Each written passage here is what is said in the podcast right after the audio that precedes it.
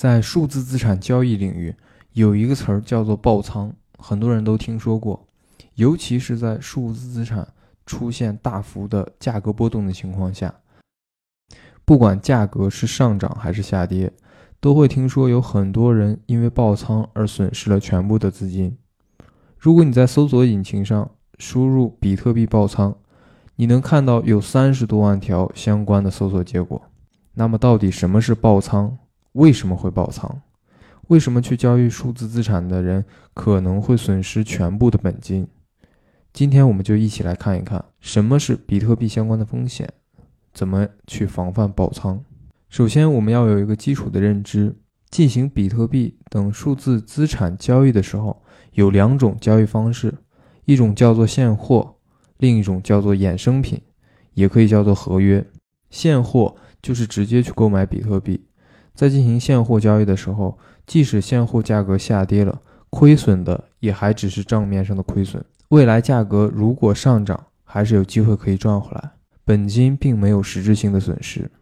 只要能够持有，还是有可能在未来获得收益。我们举一个例子，比如说目前比特币价格假设是五万美金一枚。而小明恰好有五万美金，他就购买了一枚比特币。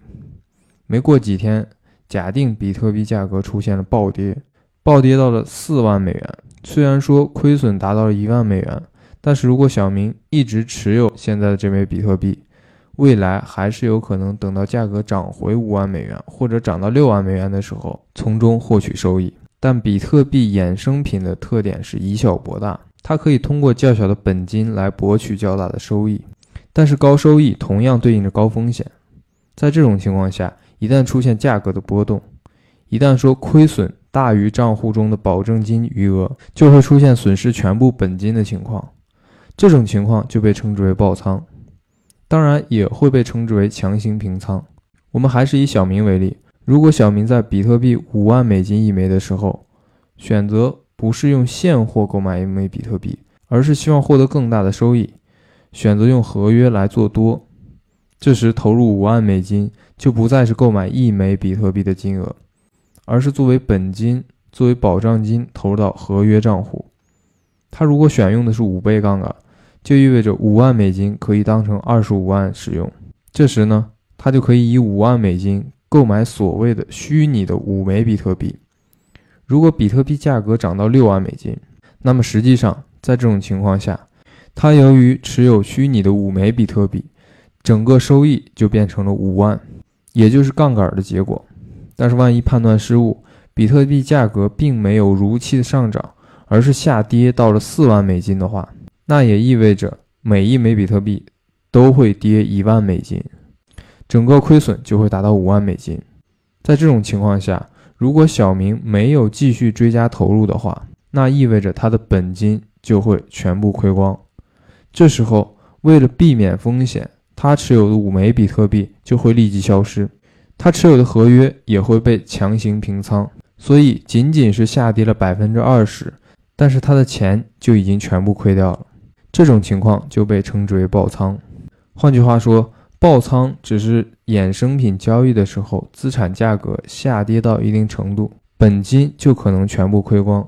在这种情况下，如果不希望爆仓，就需要追加保证金。但如果没有追加后续资金的话，那全部资金都会消失。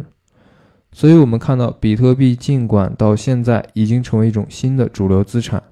但实际上还是处于相对比较早期，不管是波动率还是风险都是比较大的。作为一种数字资产，它和传统金融体系的资产又有不太一样的地方。它本身既具有高度全球化的特点，又具有高度金融化的特点，所以周期性是特别明显的，基本上是处于有涨必有跌、有跌必有涨的局面。任何人如果想参与到区块链的领域，不管是用任何方式参与，都应该去非常深度的思考和学习，去了解比特币底层的应用逻辑。了解区块链的未来，提前布局区块链最有潜力的赛道，才有机会获得最大的收益。但是，合约类的产品实际上主要作用是用于对冲风险，属于套期保值。在传统金融市场中，只有专业投资者才有资格参与。但数字资产市场中，由于很多用户资金规模相对较小，很多用户也会选择以小博大，来用合约进行杠杆交易。但由于比特币本身的波动性就非常的大，加上杠杆看起来好像是相当于把收益放大了，但其实它也会使风险成倍的放大，这也会使你损失全部本金的概率变得非常大。所以，我们一定要认识到，合约本质上是给比特币的矿工进行套期保值的，或者是给一些专业投资人进行风险管理使用的，并不是用来炒作的。任何人都应该清醒地认识到合约背后巨大的风险。那么，我们来一块想一个问题：到底怎么样才能有效地控制风险，正确拥抱区块链呢？我认为有几个点是比较关键的。第一个，应该坚持思维先行，数字资产和区块链背后的权益机制以及其技术依托与传统的投资有着显著的不同。在正式投资之前呢？一定要对区块链技术分布、商业模式、数字商用体系进行全面透彻的学习，这样才能非常清晰地认识到其内在价值，从根本上控制投资风险。第二方面呢，在区块链数字资产参与过程中，一定要坚持长期主义的原则。我认为，不管是比特币还是以太坊，还是所有的数字资产，都是比较适合在长周期内进行配置的。如果你真的有很多资金的话，也可以考虑用挖矿的形式来获取数字资产。而我们要认识到，任何市场往往都是慢牛快熊，牛市往往会积累较长时间，经历很多的震荡，但是在某些时间段也会出现价格的剧烈调整。过度的 FOMO 情绪，也就是害怕错失的一种情绪，会导致短期的亏损。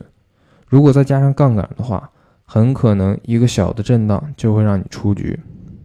所以任何区块链行业的爱好者和参与者